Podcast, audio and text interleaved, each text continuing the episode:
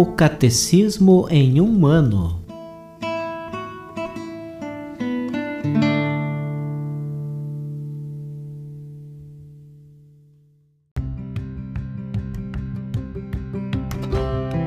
Olá, eu sou Alesiandro, seminarista da Diocese de Ponta Grossa, Paraná. Você está ouvindo o podcast O Catecismo em um ano. Vamos ler todo o Catecismo da Igreja Católica ao longo de 365 episódios. Estamos utilizando a tradução em português apresentada pela CNBB em 2013, baseada na edição típica em latim. Baixe o plano de leitura por meio de um link que você encontra na página do Instagram, arroba o Catecismo em um ano, ou na descrição deste podcast.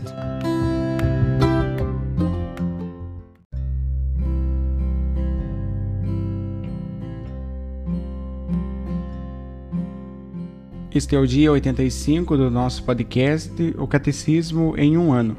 Nós estamos lendo a primeira parte do Catecismo sobre a profissão de fé, na segunda sessão sobre os símbolos da fé, no capítulo 2, Creio em Jesus Cristo. E hoje nós leremos os números de 648 a 658.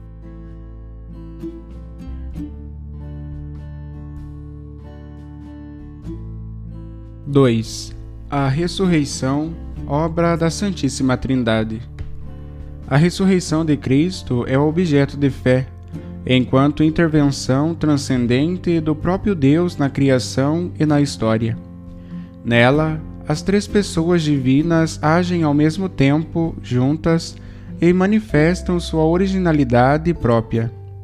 Ela aconteceu pelo poder do Pai que ressuscitou Atos dos Apóstolos, capítulo 2, versículo 24. Cristo, seu Filho, e desta forma introduziu de modo perfeito sua humanidade com seu corpo na Trindade. Definitivamente, Jesus, segundo o Espírito de Santidade, foi declarado Filho de Deus com poder desde a ressurreição dos mortos. Jesus Cristo, nosso Senhor. Romanos capítulo 1, versículo 4. São Paulo insiste na manifestação do poder de Deus, pela obra do Espírito que vivificou a humanidade morta de Jesus e a chamou ao estado glorioso de Senhor. O Filho, ele mesmo, realiza a própria ressurreição em virtude de seu poder divino. Jesus anuncia que o Filho do Homem deverá sofrer muito, morrer e em seguida ressuscitar sentido ativo da palavra. Em outra ocasião, afirma explicitamente: Porque dou a minha vida, eu tenho poder de dá-la, como tenho poder de recebê-la de novo. Evangelho de João, capítulo 10, versículos 17 e 18. Nós cremos que Jesus morreu e ressuscitou Primeira carta aos Tessalonicenses, capítulo 4, versículo 14. Os padres da Igreja contemplam a ressurreição a partir da pessoa divina de Cristo, que ficou unida à sua alma e a seu corpo separados entre si pela morte. Pela unidade da natureza divina que permanece presente em cada uma das duas partes do homem, estas se unem novamente. Assim, a morte se produz pela separação do composto humano e a ressurreição pela união das duas partes separadas. 3. Sentido e alcance salvífico da ressurreição. Se Cristo não ressuscitou, a nossa pregação é sem fundamento, e sem fundamento também é a vossa fé. Primeira carta de Coríntios, capítulo 15, versículo 14. A ressurreição constitui, antes de mais nada, a confirmação de tudo o que o próprio Cristo fez e ensinou. Todas as verdades, mesmo as mais inacessíveis ao espírito humano, encontram sua justificação se, ao ressuscitar, Cristo deu a prova definitiva que havia prometido de sua autoridade divina. A ressurreição de Cristo é cumprimento das promessas do Antigo Testamento e do próprio Jesus durante sua vida terrestre. A expressão, segundo as Escrituras, indica que a ressurreição de Cristo realiza essas predições. A verdade da divindade de Jesus é confirmada por sua ressurreição. Dissera ele: Quando tiverdes elevado o Filho do Homem, então saberei que eu sou. Evangelho segundo João, capítulo 8, versículo 28. A ressurreição do crucificado demonstrou que ele era verdadeiramente eu sou, o Filho de Deus e Deus mesmo. São Paulo pôde declarar aos judeus: a promessa que Deus fez aos nossos pais, ele a cumpriu para nós. Ao ressuscitar Jesus, como está escrito no Salmo 2: Tu és o meu filho, eu hoje te gerei. Atos dos Apóstolos, capítulo 13, versículos 32 e 33. A ressurreição de Cristo está estreitamente ligada ao mistério da encarnação do Filho de Deus. É seu cumprimento segundo o desígnio eterno de Deus. Há duplo aspecto no mistério pascal por sua morte, Jesus nos liberta do pecado. Por sua ressurreição, ele nos abre as portas de uma nova vida. Esta é, por primeiro, a justificação que nos restitui a graça de Deus, para que, como Cristo foi ressuscitado dos mortos pela ação gloriosa do Pai, assim também nós vivamos uma vida nova. Romanos capítulo 6, versículo 4 ela consiste na vitória sobre a morte do pecado e na nova participação na graça.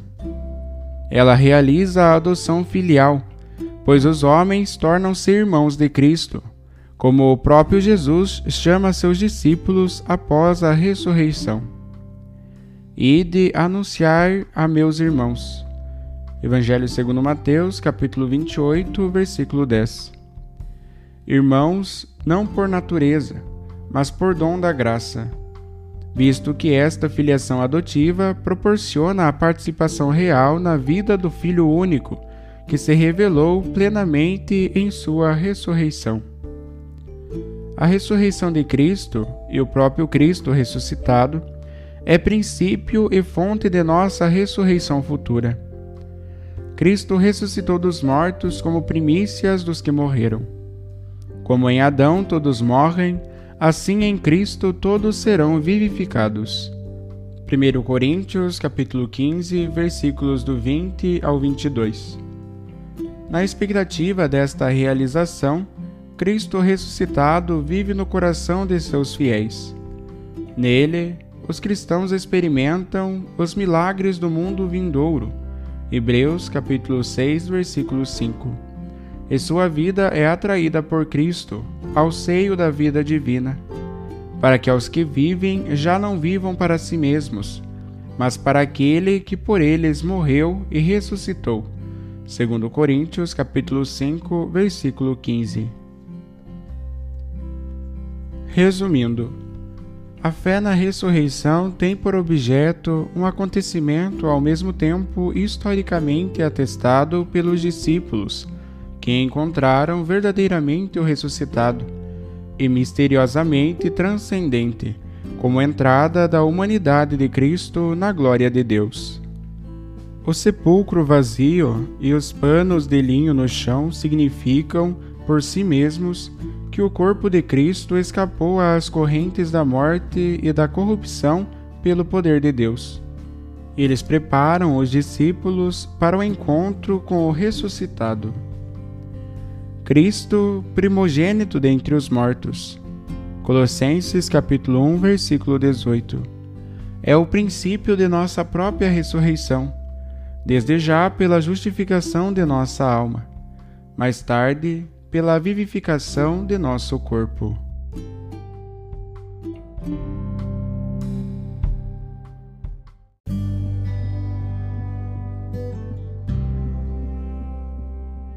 Como comentário adicional para o dia de hoje, nós ouviremos um texto do Papa Francisco em ocasião da audiência geral, que foi proferido na Praça de São Pedro na quarta-feira, dia 10 de abril de 2013.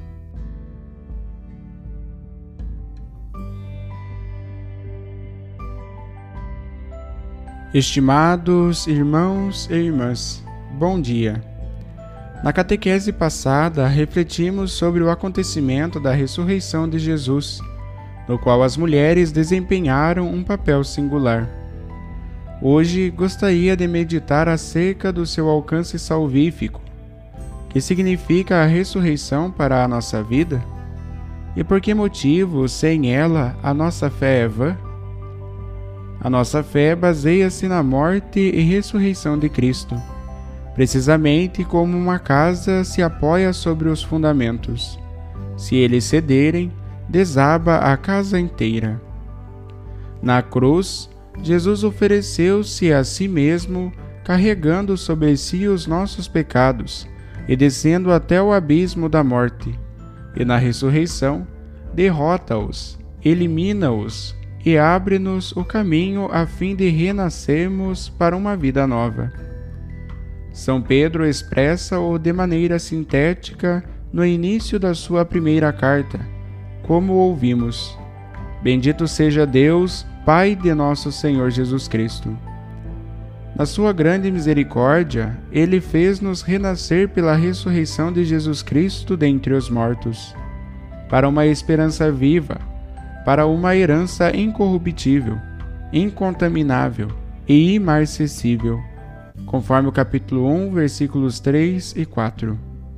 O apóstolo diz-nos que, mediante a ressurreição de Jesus, acontece algo absolutamente novo. Somos libertados da escravidão do pecado e tornamo-nos filhos de Deus, ou seja, somos gerados para uma vida nova quando se realiza isso para nós? No sacramento do batismo. Antigamente, ele era recebido em geral por imersão. Aquele que devia ser batizado despojava-se de suas roupas e entrava na grande pia do batistério. E o bispo ou presbítero imergia três vezes na água, batizando-o em nome do Pai, e do Filho e do Espírito Santo.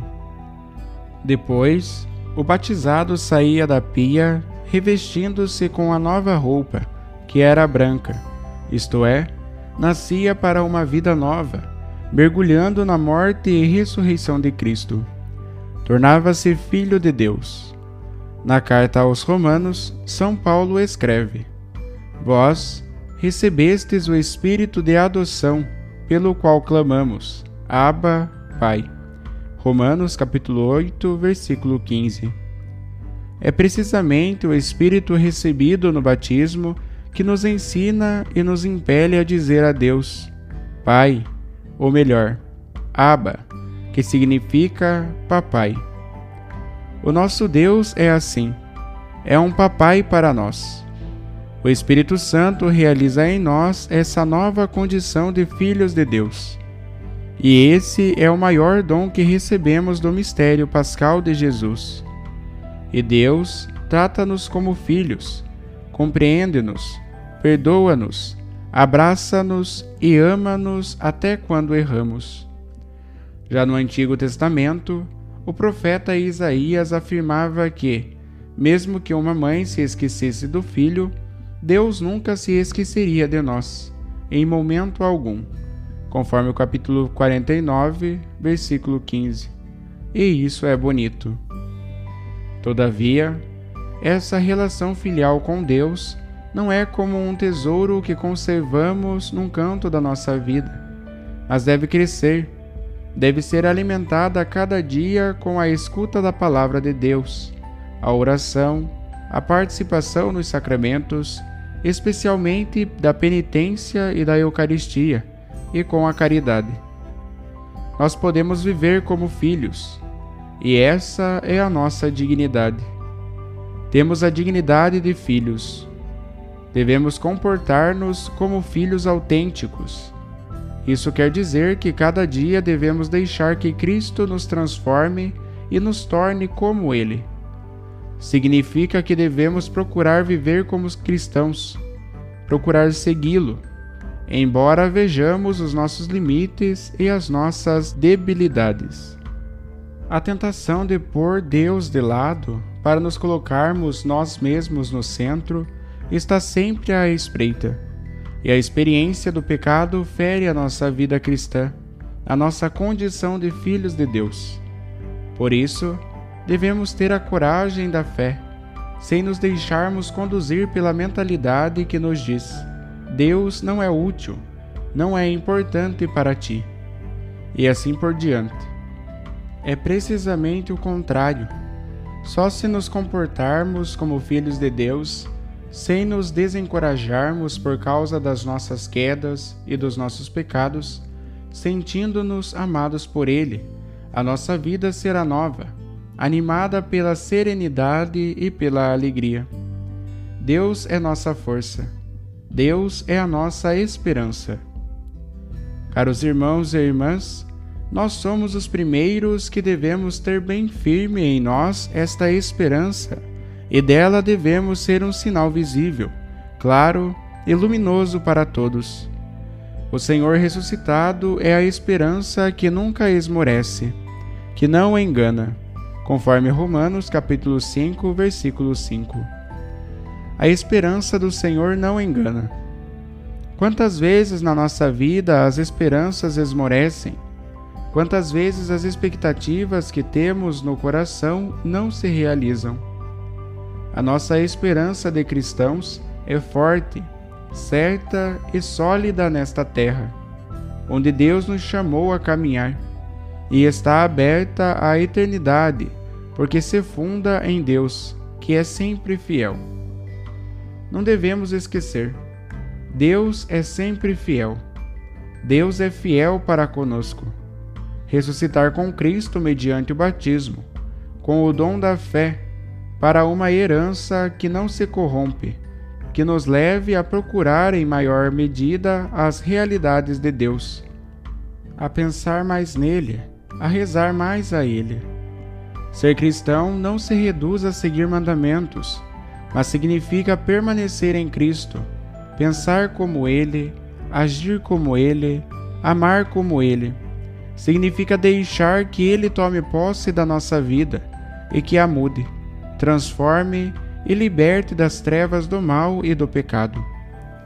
Prezados irmãos e irmãs, a quantos nos perguntarem a razão da nossa esperança, conforme a primeira carta de São Pedro, capítulo 3, versículo 15. Indiquemos Cristo ressuscitado. Indiquemo-lo como um anúncio da palavra mas, sobretudo, com a nossa vida de ressuscitados. Manifestemos a alegria de ser filhos de Deus, a liberdade que nos permite viver em Cristo, que é a verdadeira liberdade, aquela que nos salva da escravidão do mal, do pecado e da morte. Contemplemos a pátria celeste e teremos uma luz e força renovadas também no nosso compromisso e nas nossas labutas diárias é um serviço precioso, o qual devemos prestar a este nosso mundo, que muitas vezes já não consegue elevar o olhar, já não consegue olhar para Deus.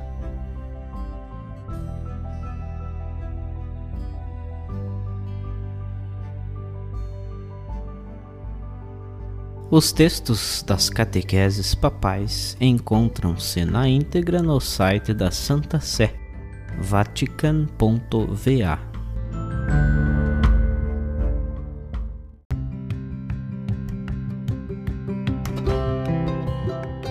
Você acaba de ouvir mais um episódio do podcast O Catecismo em um Ano.